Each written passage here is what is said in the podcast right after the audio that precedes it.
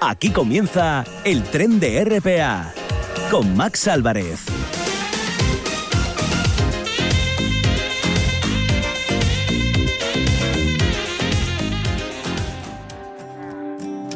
Cuenta la leyenda que no hay verano sin besos, sino un poquito de resentimiento. Want to get you off my mind. Quiero mil noches de cerveza y tequila, andar por las calles de tu manita y que todo el mundo te vea reír.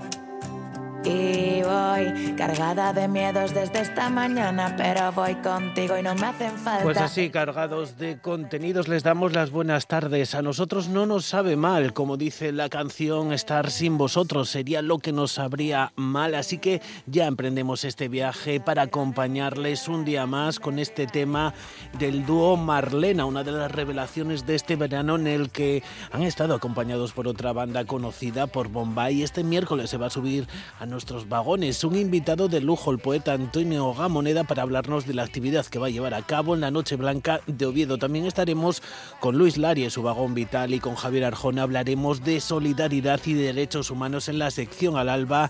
También estaremos con la enfermera especialista en dietética y nutrición Carmen Cuadras. Todo en cuestión de segundos.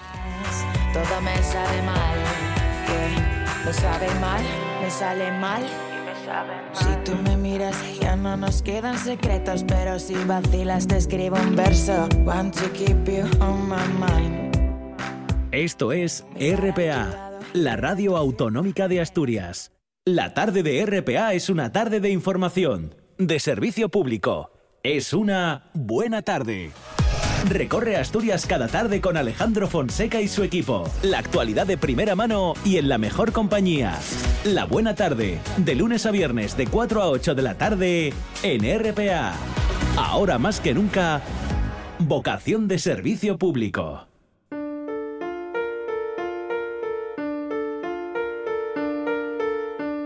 El tren de RPA con Max Álvarez.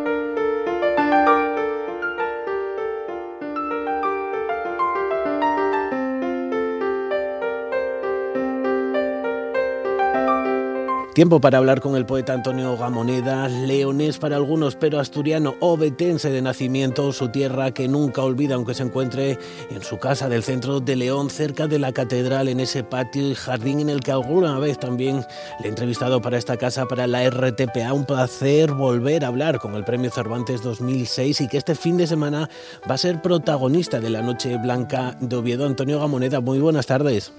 Buenas tardes. Eh. Volver a Oviedo para usted siempre es volver a casa. ¿Qué significa?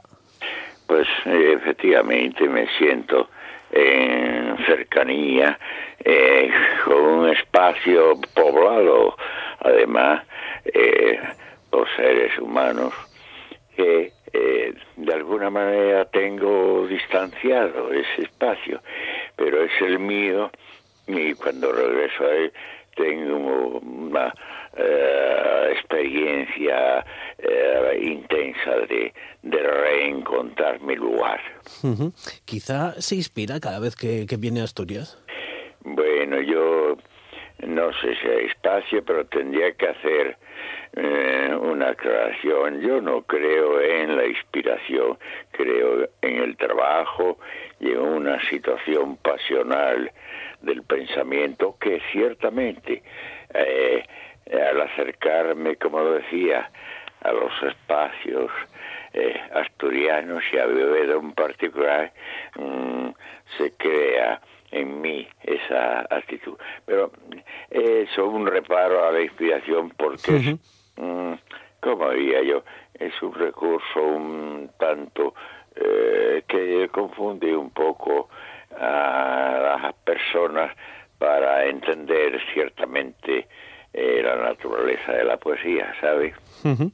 Digamos que, que, su obra es fruto del trabajo continuado de enfrentarse a esa, a esa hoja en blanco, algo que, que continúa haciendo a, a pesar de, de, la edad. Ha, ha, escrito y ha publicado no hace, no hace mucho tiempo, pero eh, no sé si tiene ya, está trabajando en, en más poesía.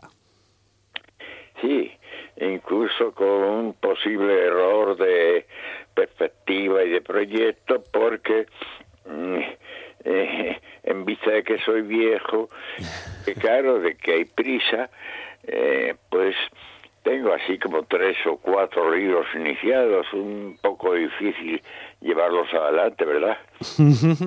Eh, esa es la, la, maravillosidad y también pues todo el valor que, que usted tiene a la hora de, de escribir, que sabe conjugar y llevar a la vez pues varias, varias obras que, seguro que llegarán a, fin y a, buen puerto y que disfrutaremos leyéndolas.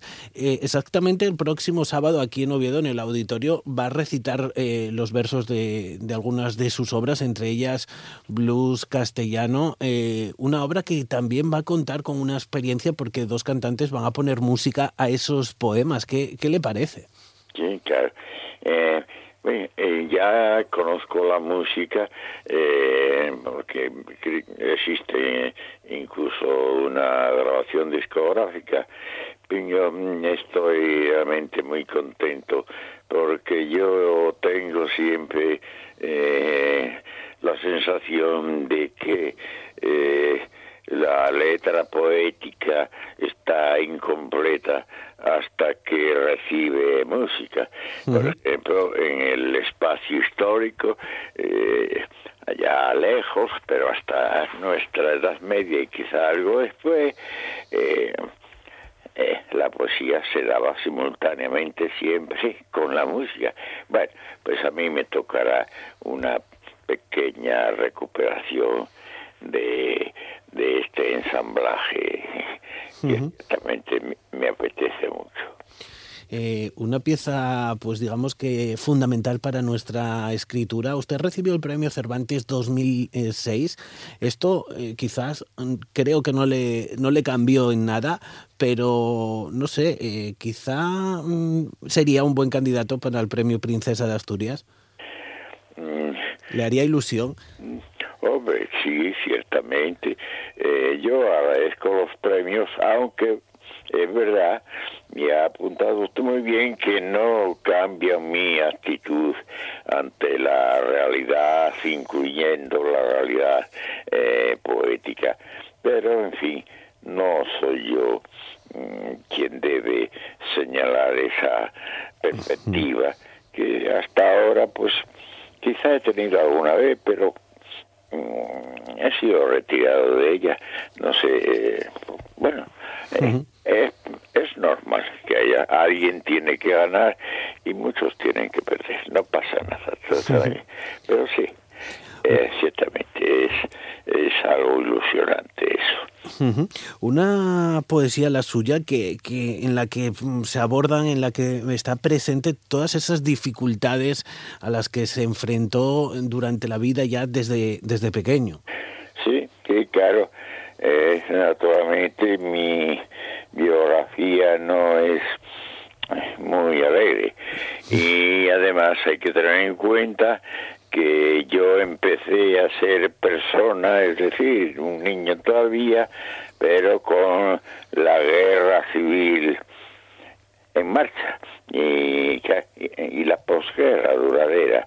Eh, esto es un, contexto eh, un poco condicionante, o mucho, mejor dicho. ¿eh? Y así ha sido. ¿Cómo, ¿Cómo ha vivido usted la, la pandemia? Pues esto relativamente bien, digo relativamente bien porque casi hay muchísimos más que lo han vivido peor.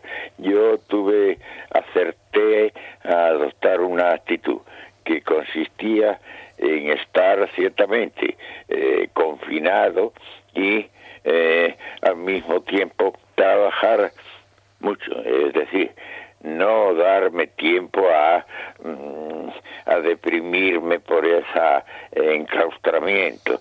Y bueno, trabajando 12 o 14 o lo, que fuera, horas diarias, pues entré, por decirlo así, en una costumbre mm, pues llevadera, bastante aceptable, sí. Tiempo, tiempo para, para la creación. Eh, Antonio, quizá falta más poesía en este mundo. Eh, sí, falta, pero no hay que extrañarse porque es algo que eh, lo hemos, eh, eh, esa ausencia la hemos creado entre todos. Mm, las tecnologías ocupan muchísimo, muchísimo de nuestra conciencia, de nuestro tiempo, de todos los componentes espaciales que convienen a la poesía. Entonces, eh, las tecnologías han secuestrado, por decirlo así, la atención que en otras épocas dedicábamos eh, a la poesía. Bueno, es así, no me parece bien, pero es así. Pues no sé si sería muy difícil o un atrevimiento quizás le, eh, pedirle que, nos recite alguno de, de sus versos, si tiene algo por ahí a mano. Ah, claro, lo que no tengo es memoria para hacerlo, pero eh, eh, pues... No se ah. preocupen, nosotros esperamos. Quizá me sucedo a mí mismo. No sé quién, pero alguien ha muerto en mí. También ayer olía la desaparición y estaba amenazado por la luz, pero hoy es otro, el cuchillo delante de mis ojos no quiero ser mi propio extraño. Estoy entorpecido por las visiones. Es difícil. Qué estupidez. Tener miedo al borde de la falsedad. Y qué cansancio. Abandonar la existencia y morir después todos los días ya está. Pues ahí quedan esos versos, esas palabras del gran Antonio Gamoneda, que como decimos va a estar este fin de semana en la Noche Blanca de Oviedo en el Auditorio Príncipe Felipe en torno a las nueve y media de la noche. Muchísimas gracias, Antonio. Nada, usted. Gracias por recibir la llamada de la Radio Pública Asturiana. Un placer. Igualmente, igualmente. Gracias, gracias. Adiós, adiós. 78 concejos conectados. Asturias en toda su extensión.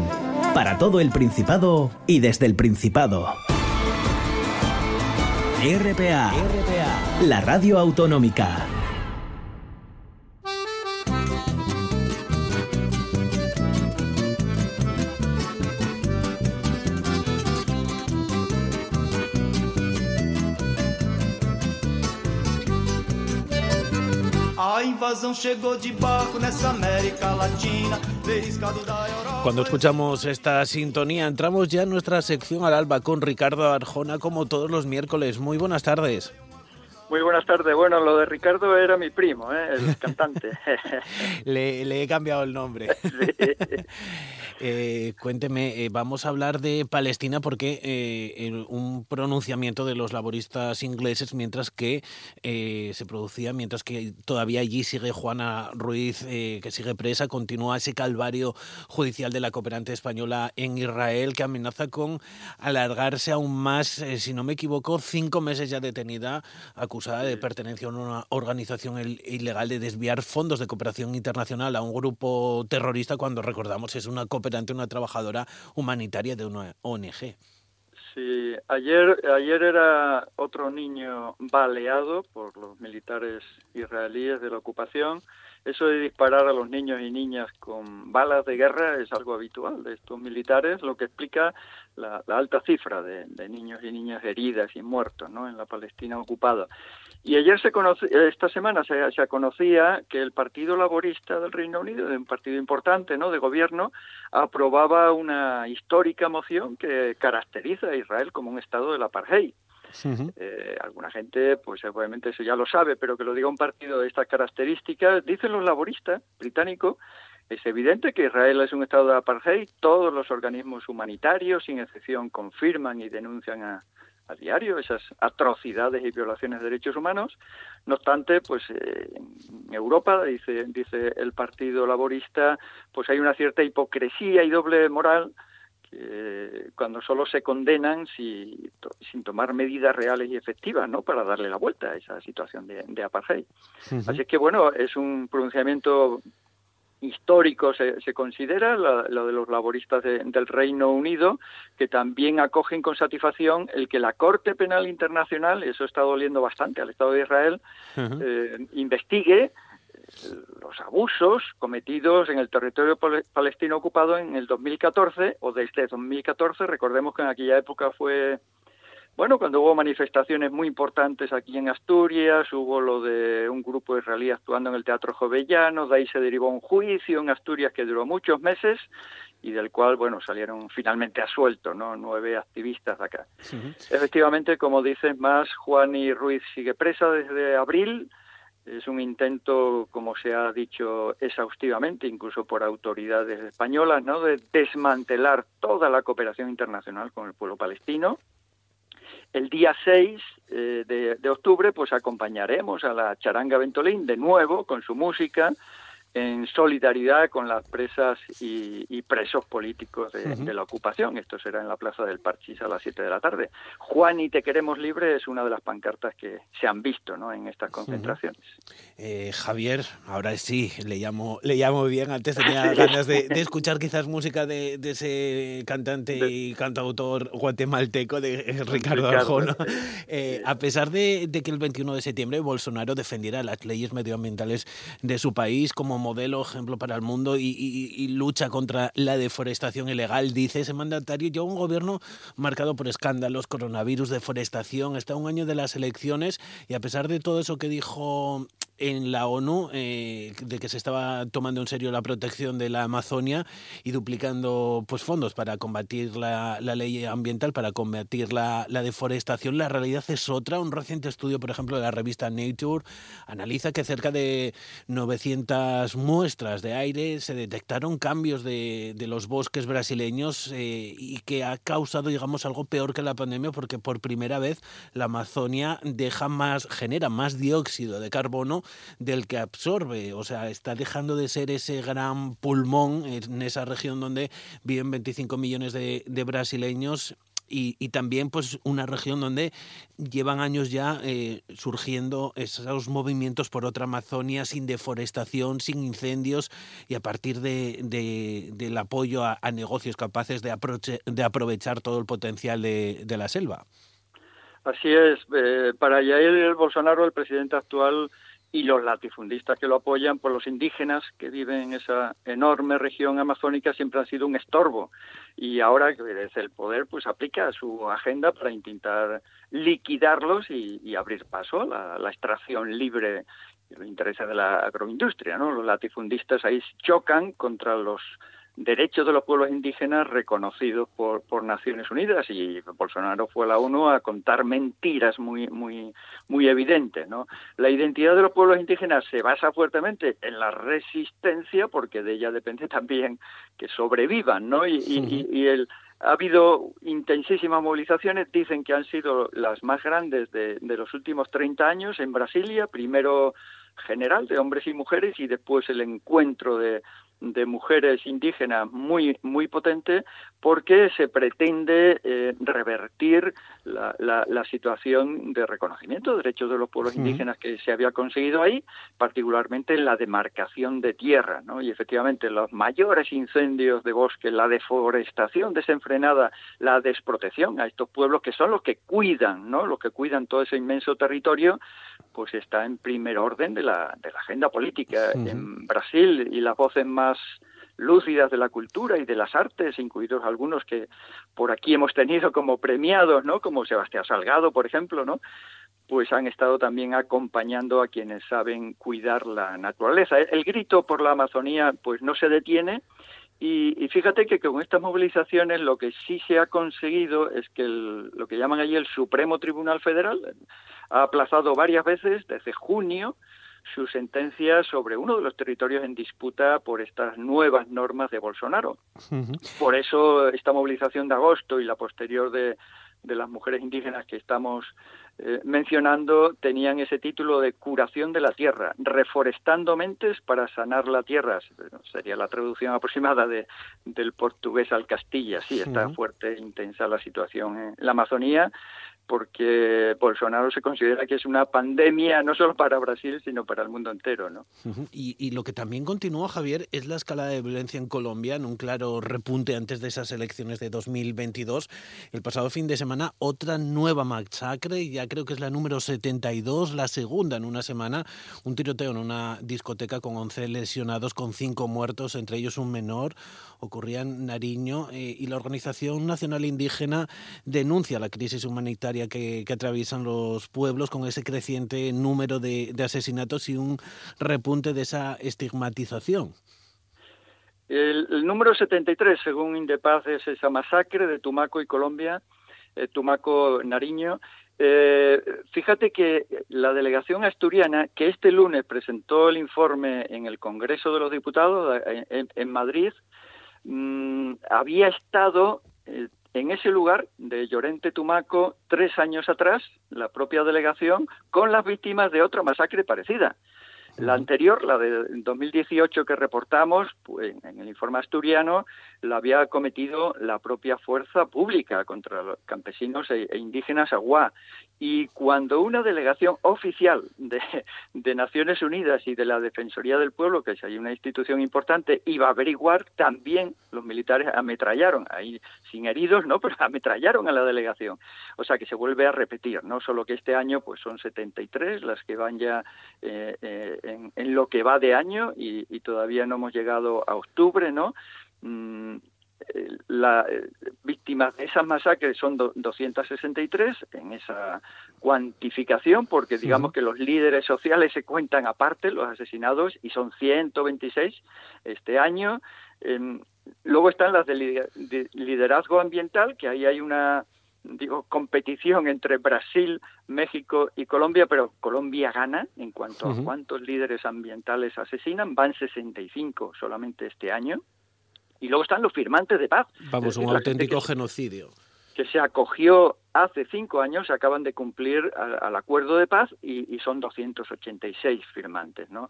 Así es que eh, a eso hay que añadir las aproximadamente 80 víctimas homicidas cometida la mayoría por policía o por paramilitares en el llamado paro nacional del 28 de abril, que, llenó como nunca antes también las protestas aquí en las calles y plazas de, de Asturias. Sí, esa es la situación y frente a eso, bueno, presentamos el informe, eh, felicitamos a, las diputadas y diputados porque hubieran hace pocas semanas aprobado una proposición no de ley eh, sobre la paz y los derechos humanos en Colombia. Recordamos que es para cumplirla, no solo para que esté ahí en el papel, ¿no? Mm, comentamos también, denunciamos lo que habíamos comentado aquí en el tren la semana pasada, pues ese premio, ¿no? Que se le medalla que se le dio a Iván Duque como para lavarle la cara, a pesar de que los libreros y las libres editoriales, pues prácticamente le sacaron de la de la feria del libro, no se atrevió a ir, ¿no? También por la censura que él practicó y, actualizamos la propuesta de una acción común en defensa de los derechos humanos y la paz en la cual España tiene que intervenir más activamente porque es una propuesta que están reclamando desde allá, ¿no? desde Colombia las organizaciones y España, bueno, siempre ha acompañado diversos procesos de paz, ¿no? El pasado 19 de septiembre se cumplía también un siglo del natalicio de, Paulo Freire, un pedagogo, pedagogo eh, muy influyente en América Latina durante el siglo XX eh, entre sus ideas aseguraba que no existía una educación neutra, que para educar teníamos que definir qué individuo queríamos formar y entre otras cosas también que eh, creía que, estudiar no debería mm, consistir en, consumir ideas, en contestar preguntas pensadas, sino en crearlas, en discutirlas. Una figura universal, ¿no? La de Paulo Freire.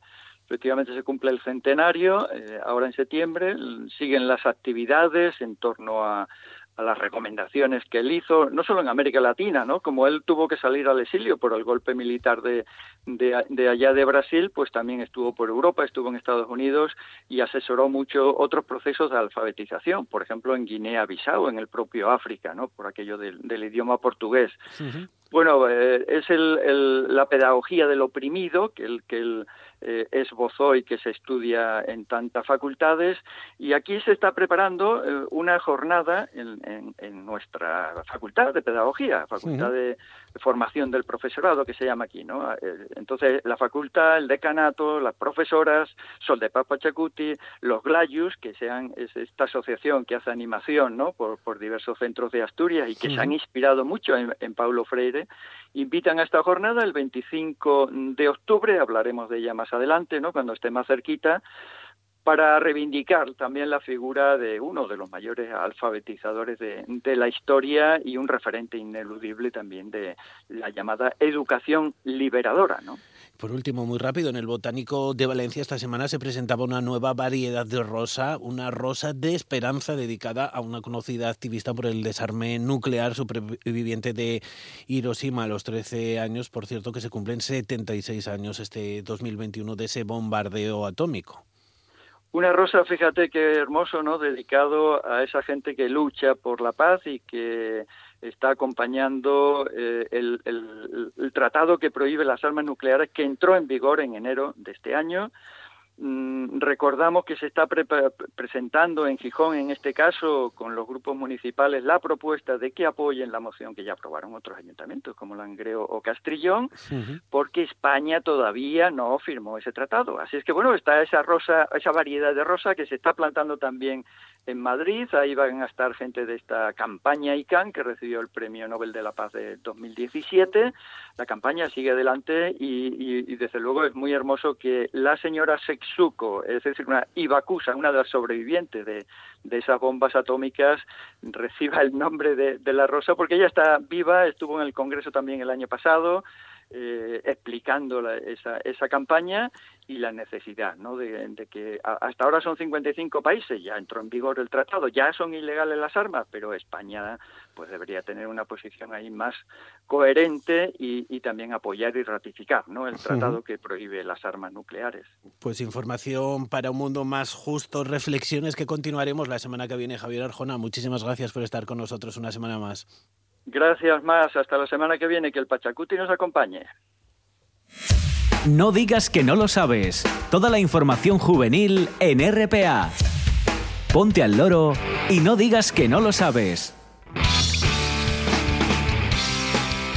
Elena, nos informan de que el Conservatorio Municipal tiene abierta la matrícula para talleres musicales en el teléfono 985 49 11 57 y en la Escuela de Música Tradicional, además de iniciación musical, Avérate a la música. Desde San Martín del Rey Aurelio también nos indican de que la sala de estudio de la Casa de la Juventud de Sotrondio de lunes a viernes está abierta de 10 de la mañana a 3 de la tarde y de 5 a 9, de 5 a 9 de la noche. También nos informan de que si eres víctima de agresión sexual o conoces a alguien que lo sea, simplemente encuentras en una relación o en un entorno algo que no hace sentir cómoda como mujer, no lo dudes, llama al teléfono de disposición al 677 985 985 677 985 985. Son algunas de las informaciones que nos pasan desde las oficinas juveniles que como cada semana vamos a actualizar este viernes.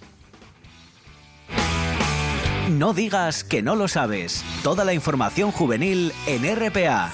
No pierdas el tren, ponte al loro y luego no digas que no lo sabes. Un espacio que patrocinan las oficinas de Sama de Langreo, San Martín del Rey Aurelio, Laviana, Mieres, Ayer y Lena, con la colaboración del Principado de Asturias. Estás sintiendo, estás sintiendo RPA, RPA, la radio autonómica de Asturias. La Nuesa.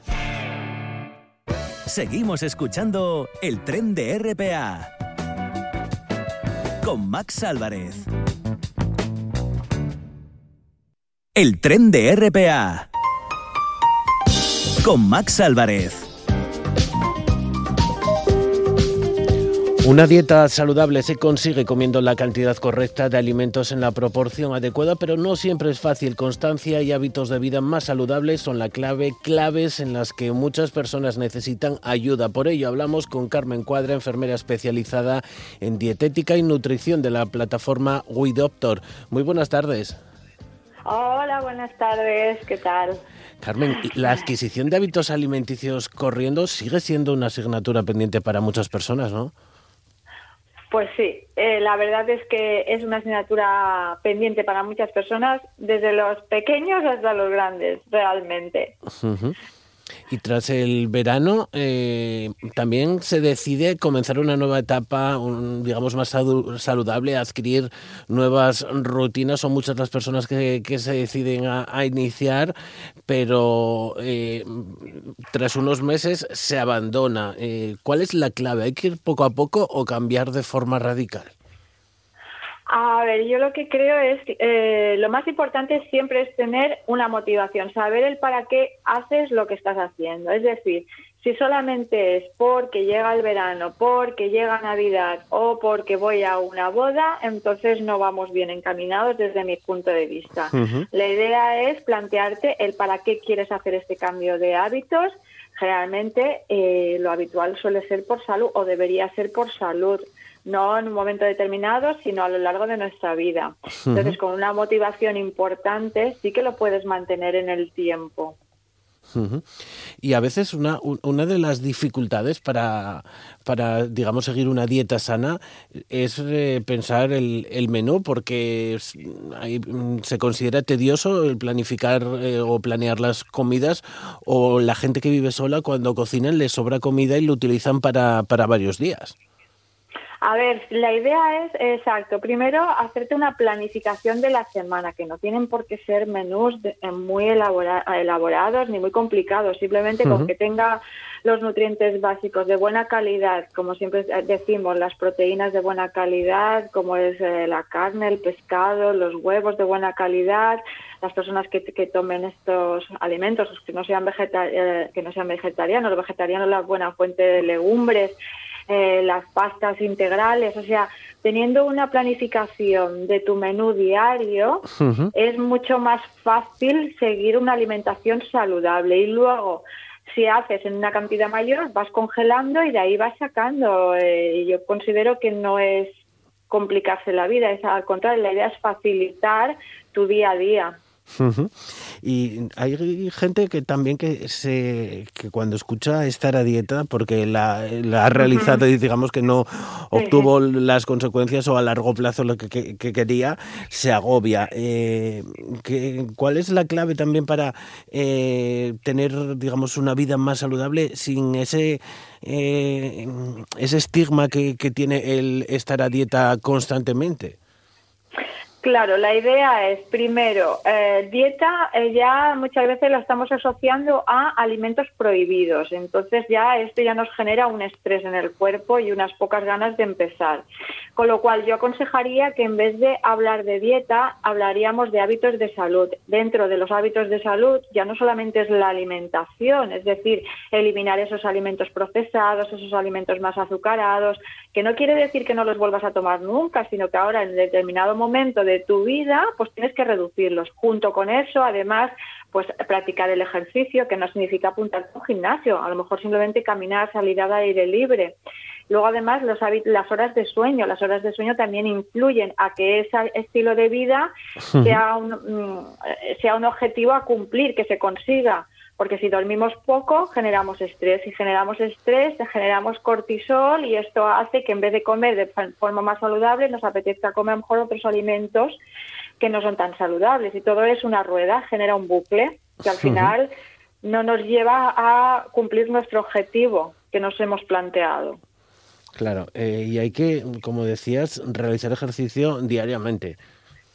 En la medida de lo posible, sí, y dependiendo de cada persona. Eh, por ejemplo, hay personas que a lo mejor siempre dicen, es que no tengo tiempo. Bueno, pues a lo mejor si vives en un tercer piso, pues no cojas el ascensor por ejemplo, o si estás en el trabajo que tienes que subir y bajar escaleras, pues si subir y bajar escaleras en vez de coger también el ascensor, o si vas a trabajar en coche, deja el coche eh, aparcado pues un poco antes y el resto lo haces caminando, o sea que habría maneras de moverse sin necesidad de apuntarte a un gimnasio, por ejemplo. Y también, eh, el, digamos que otro de los secretos para comer bien es tener eh, los ingredientes eh, en casa, mantenerse alejado de, las tentaciones. Y, hay quien dice que ir al supermercado con el estómago vacío, Carmen. ¿Esto, esto ¿Hay algo de cierto en esto?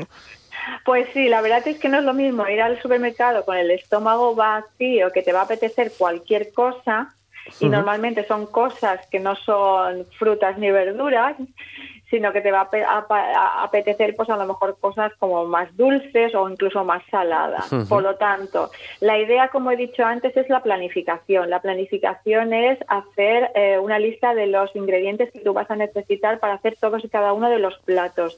Y una vez que tú tengas esa lista, pues ir al mercado, o al, supermercado, depende. Lo, lo, lo, que yo aconsejo es mejor ir al mercado, que sea producto local, kilómetro cero, etcétera. Pero yo entiendo que no todo, no siempre puede ser así.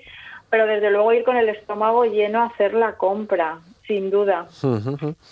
Eh, y también otra de las cuestiones, como mencionaba, es que eh, las frutas y las verduras eh, son, digamos, que los productos eh, que forman una dieta saludable, de hecho se ha demostrado que científicamente una dieta rica en estos eh, frutos proporciona los beneficios para la salud como el riesgo de sufrir enfermedades crónicas y, también pues mantener el, cuerpo sano. Efectivamente, sí. De, hecho, bueno, pues yo siguiendo el plato de, de, la Universidad de Harvard, que es muy fácil y es muy visual, siempre digo que la mitad del plato tiene que ser verdura y además encima yo aconsejo que sea lo, primero que comamos, el crudo, si puede ser en crudo porque aporta todas las vitaminas y minerales. Y luego ya sería el cocinado. Entonces la otra mitad del plato hay un 25 que sería un hidrato de carbono de buena calidad, que es todo lo que es el integral, las pastas del arroz o quinoa o mijo, espelta. Y luego la proteína de buena calidad, que siempre mejor la carne blanca, la carne roja muy de vez en cuando, pues los, los huevos de buena calidad, mejor que sean camperos o ecológicos el pescado, etcétera. Pero es verdad que la fruta y la verdura tiene que estar en mayor abundancia. ¿Y se debe comer de, todo? Bueno, ya nos acabas de, mencionar que unos alimentos son mejor que otros, pero ¿se debe comer de todo o hay productos que debemos desterrar, por así decirlo? A ver, comer de todo eh, induce a, a, veces a errores, ¿no? Porque sí, sí, yo como de todo, pero ¿qué significa para ti comer de todo? Porque en la antigua pirámide de alimentación, lo que está en, la, en el vértice de la pirámide era todo lo que son embutidos, grasas, dulces, etcétera, grasas que no son saludables. Por lo tanto, a lo mejor comer de todo habría que especificar.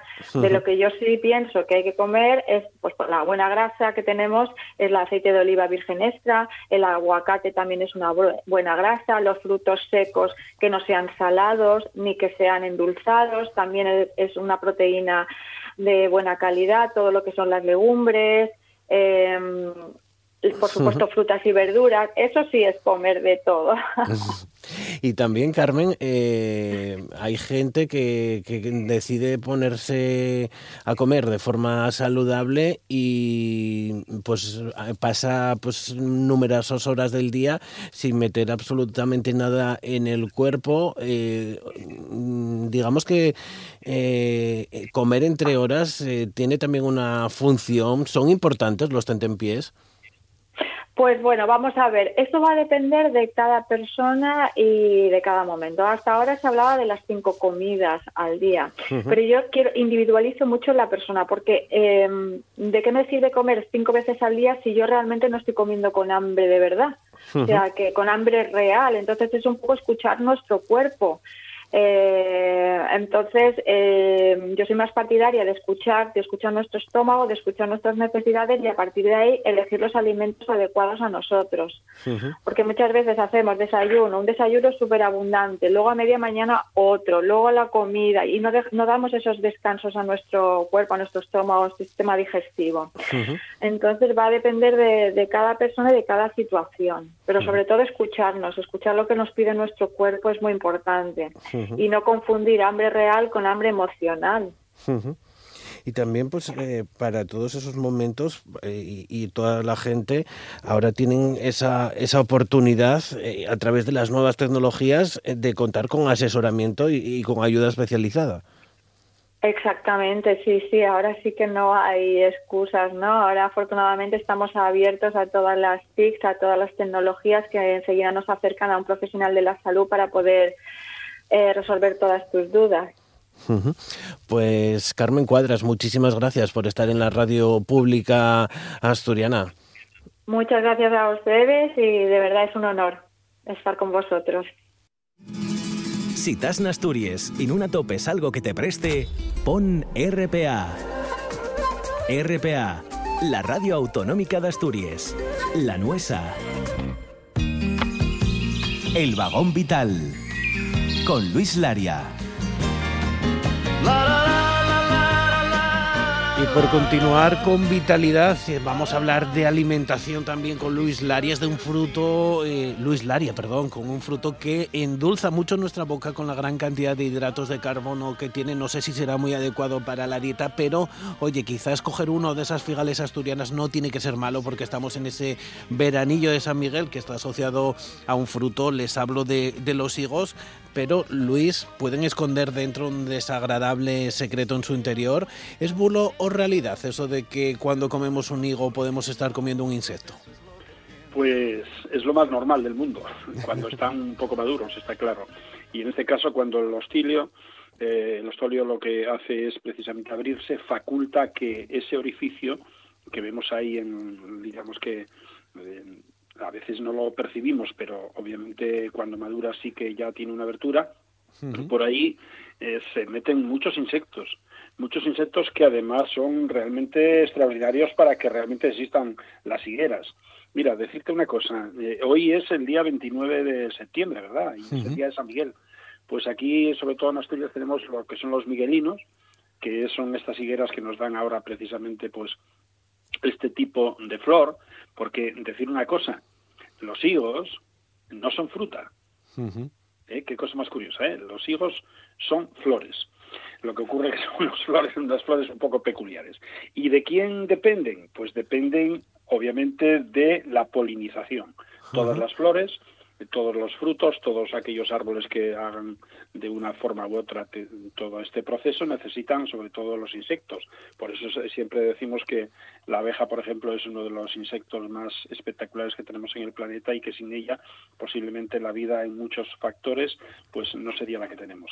Bueno, pues por ese hostilio, que es, eh, ese hostilio que es el orificio que tienen los higos cuando están madurando, precisamente se introduce una avispa que es eh, específica, que es, eh, digamos que, mm, la más eh, peculiar de, este tipo de, planta, de, flores. Y es la Blastophaca semens. es una avispa muy peculiar que además entra dentro del higo precisamente para fecundarse. Y a la, vez que, a la vez que se fecunda, fíjate qué cosa más curiosa, después se marchan se marchan las hembras, los machos se, los machos se mueren y esas se mueren dentro los machos, ¿eh? O sea que fíjate que además el higo tiene una capacidad de descomposición tremenda y puede hacer desaparecer pues el cuerpo de cualquier insecto dentro porque es como si en realidad lo, lo, depredase. Pero bueno, que a nadie le, dé, le asco porque igual que, por ejemplo, cuando un rato muere y se, se descompone en el campo, pues las raíces de una planta también lo absorben y nadie dice que, que, estamos comiendo un rato. Efectivamente, las mismas lechugas en cantidad de ocasiones si tuviésemos que saber o pudiéramos saber de qué dependen, pues a veces no las comeríamos, pero es que esos procesos son los procesos naturales y que ojalá que el hombre, el ser humano, nunca los altere, ¿no? Bueno, pues en el caso este, fíjate, incluso la hembra, que el, macho se muere dentro después de fecundar a la hembra, esa hembra fecundada sale fuera y puede llegar a volar perfectamente 75 kilómetros en un solo día para ir a otra área de cualquier ámbito en la que va a depositar pues precisamente los huevos. Eh, decir que eh, cuando estamos hablando de este tipo de avispa, hace 35 millones que es exactamente igual a aquella época. O sea, no ha evolucionado absolutamente nada. Es un insecto que tiene las mismas características y de hecho se han localizado avispas de esta especie pues en ámbar y son exactamente iguales y siguen teniendo los mismos procesos digamos, de, adaptación a un territorio, a un ámbito, pero sin evolucionar. Bueno, pues eh, hay que tener mucho cuidado y sobre todo tenemos que tener mucho cuidado porque no solamente se trata de este tipo de avispa, y que es la innata o la más característica de los de lo que son las higueras, sino por ejemplo tenemos pues incluso la avispa común o tenemos la avispa eh, en este caso pues otros tipos de avispa o incluso la, la, la precisamente la asiática, que es una de las que ahora mismo están abundando. Seguro, seguro que al lado de cualquier higuera podemos ver avispa asiática. ¿Qué es, es lo característico? Y a mí siempre, yo siempre lo hice y por lo tanto, pues muchísimas personas también lo, lo, harían o lo siguen haciendo incluso. Bueno, pues coger el higo y automáticamente comérselo de un, de un bocado, ¿no? cogemos el higo, por, el higo por el rabo y automáticamente pues lo comemos de un bocado. ¿Qué ocurre si hay una avispa dentro? Si hay una avispa dentro, tenemos un alto porcentaje de riesgo de tener un choque anafiláctico y de tener una posible muerte porque la picadura en lo que es el tracto esofágico, lo que es precisamente nuestra garganta, puede llegar a ser totalmente letal, mucho más letal que si nos pica en cualquier otra parte del cuerpo. Por lo tanto, hagamos una cosa, cojamos los higos que están extraordinarios, abrámoslos, miremoslos y después comámoslo como queramos, porque además estos incluso no necesitamos ni lavar, obviamente si estamos en una zona donde no haya contaminación. y Luis, también el reloj de la naturaleza, estos días los estorninos ya comienzan a, migrar, pero vamos a hablar de otras aves, de otras aves con algo más de mala fama, de, de, esas aves que abundan sobre todo en la costa, en Gijón, en bueno, en todo el litoral. Eh, les hablamos de las gaviotas que, por ejemplo, en Galicia eh, están alerta, han alertado de que el 70% de la población de las gaviotas han desaparecido en 10 años. O sea, esto lo achacan al cierre de vertederos, a los descartes de, pesca también, a esa reducción, pero también en una bajada de, las parejas reproductoras. Sí, efectivamente. Estamos hablando de la gaviota patiamarilla, esta que es muy asidua de las zonas urbanas. Podemos eh, estar en cualquier terraza en alguna ocasión cerca del mar y ver que esas gaviotas pues están por allí esperando algún tipo de alimentación o incluso se suben a la propia mesa y a veces pues pueden tirar la vajilla, pueden tirar los vasos, las copas y bueno pues crean problemas. Eh, ¿Qué ocurre? Pues que estamos viendo que incluso aquí en Asturias la densidad poblacional en las zonas urbanas ha ido en aumento. Sin embargo, en el ámbito y en lo que son las, el hábitat propio de ella, que es el mar, está disminuyendo, no solamente en Galicia, eh, está disminuyendo también en Asturias. Y además de que haya lo que tú comentabas, que efectivamente son dos eh, procesos que pueden llegar a generar una pérdida poblacional, como puede ser los descartes, la pérdida de descartes, o lo que es también aquellos basureros que teníamos constantemente pues en tierra, pues además eh, se están, están siendo afectadas por algún problema de salud, porque fíjate, nosotros en estos últimos eh, meses y sobre todo incluso eh, estamos viendo ejemplares juveniles, sobre todo ejemplares juveniles total extremadamente delgados y afectados por algún proceso que obviamente se desconoce tanto en Galicia como aquí y que podría crear pues un serio problema en las poblaciones. Las gaviotas, a pesar de que las consideremos tan nefastas, porque obviamente sí es cierto que cuando nidifican en nuestras casas, en los tejados, eh, están pues eh, metiéndose en las ciudades como se meten, pues eh, crean problemas. Pero si desaparecen las gaviotas del ecosistema marino, tenemos un problema muy importante, porque ellas son en realidad no solamente depredadoras de especies vivas, sino que también son carroñeras, por lo tanto están limitando en muchas ocasiones pues los detritus y aquello que en un momento determinado pues puede ser un contaminante también, aunque sea materia orgánica, lo importante es que eso pasa a un proceso de cadena de destrucción que puede ser incluso la propia alimentación de las gaviotas. ¿no? Por ello en el Parque de las Islas Atlánticas, de las Islas Atlánticas, se están llevando a cabo ya una experiencia para salvarles, eh, esas que se encuentran enfermas, identificar las causas de, esos problemas. Pero Luis, aquí en Asturias también eh, creo que ayer eh, fue avistada una ballena azul a la altura de Tapia de Casariego. No sé si en la jornada de hoy se ha vuelto a, ver. Pues no lo sabemos hoy, porque esto fue a última hora de la tarde y efectivamente se localizó un ejemplar eh, muy grande y presumiblemente como a una media milla había otro. No sabemos si estarían en conjunción o por alguna razón estaban separados, pero el otro no es eh, no es garantía de que pudiera ser una ballena azul. La ballena azul, fíjate, aquí en las costas eh, asturianas es muy escasa, tremendamente escasa. Es un poco más abundante desde el año 2017 también en la costa gallega, porque obviamente tiene más una una incidencia atlántica mucho más directa.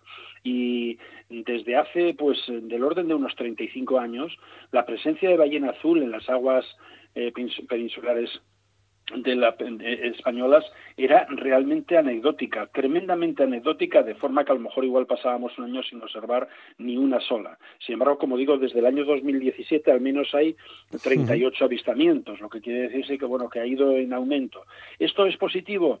No lo sabemos. Posiblemente no sea positivo el que la ballena esté apareciendo en la costa eh, peninsular española, pues podríamos decir que incluso podría ser algo negativo y que pudiera tener mucho que ver con el cambio climático, con lo que sería la interacción de la captura del krill, que ya de lo que se alimentan es del krill, y de las alteraciones que tenemos precisamente en las corrientes oceánicas. Esperemos que, bueno, pues que esto pueda ser que ha aumentado la población, que sí que ha aumentado, pero no de forma tan espectacular como lo que se está viendo en cuanto a observaciones en la costa tanto de Galicia como del Cantábrico, porque no solamente aquí, sino también en el Golfo de Vizcaya se habían avistado dos también hace como un mes. Es un ejemplar fantástico que, fíjate, puede llegar a medir hasta 33 eh, metros de longitud y pesar perfectamente 150 toneladas de peso. Es el animal más grande que pobló la Tierra, en este caso, aunque hablemos del mar.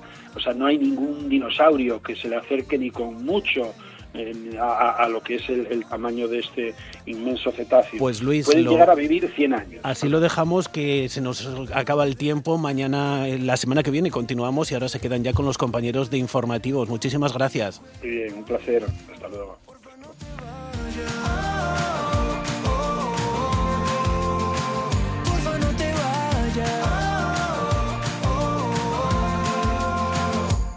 Mil etiquetas y tú no tienes precio. Te enamoré con palabras y tú con los hechos. Construimos el amor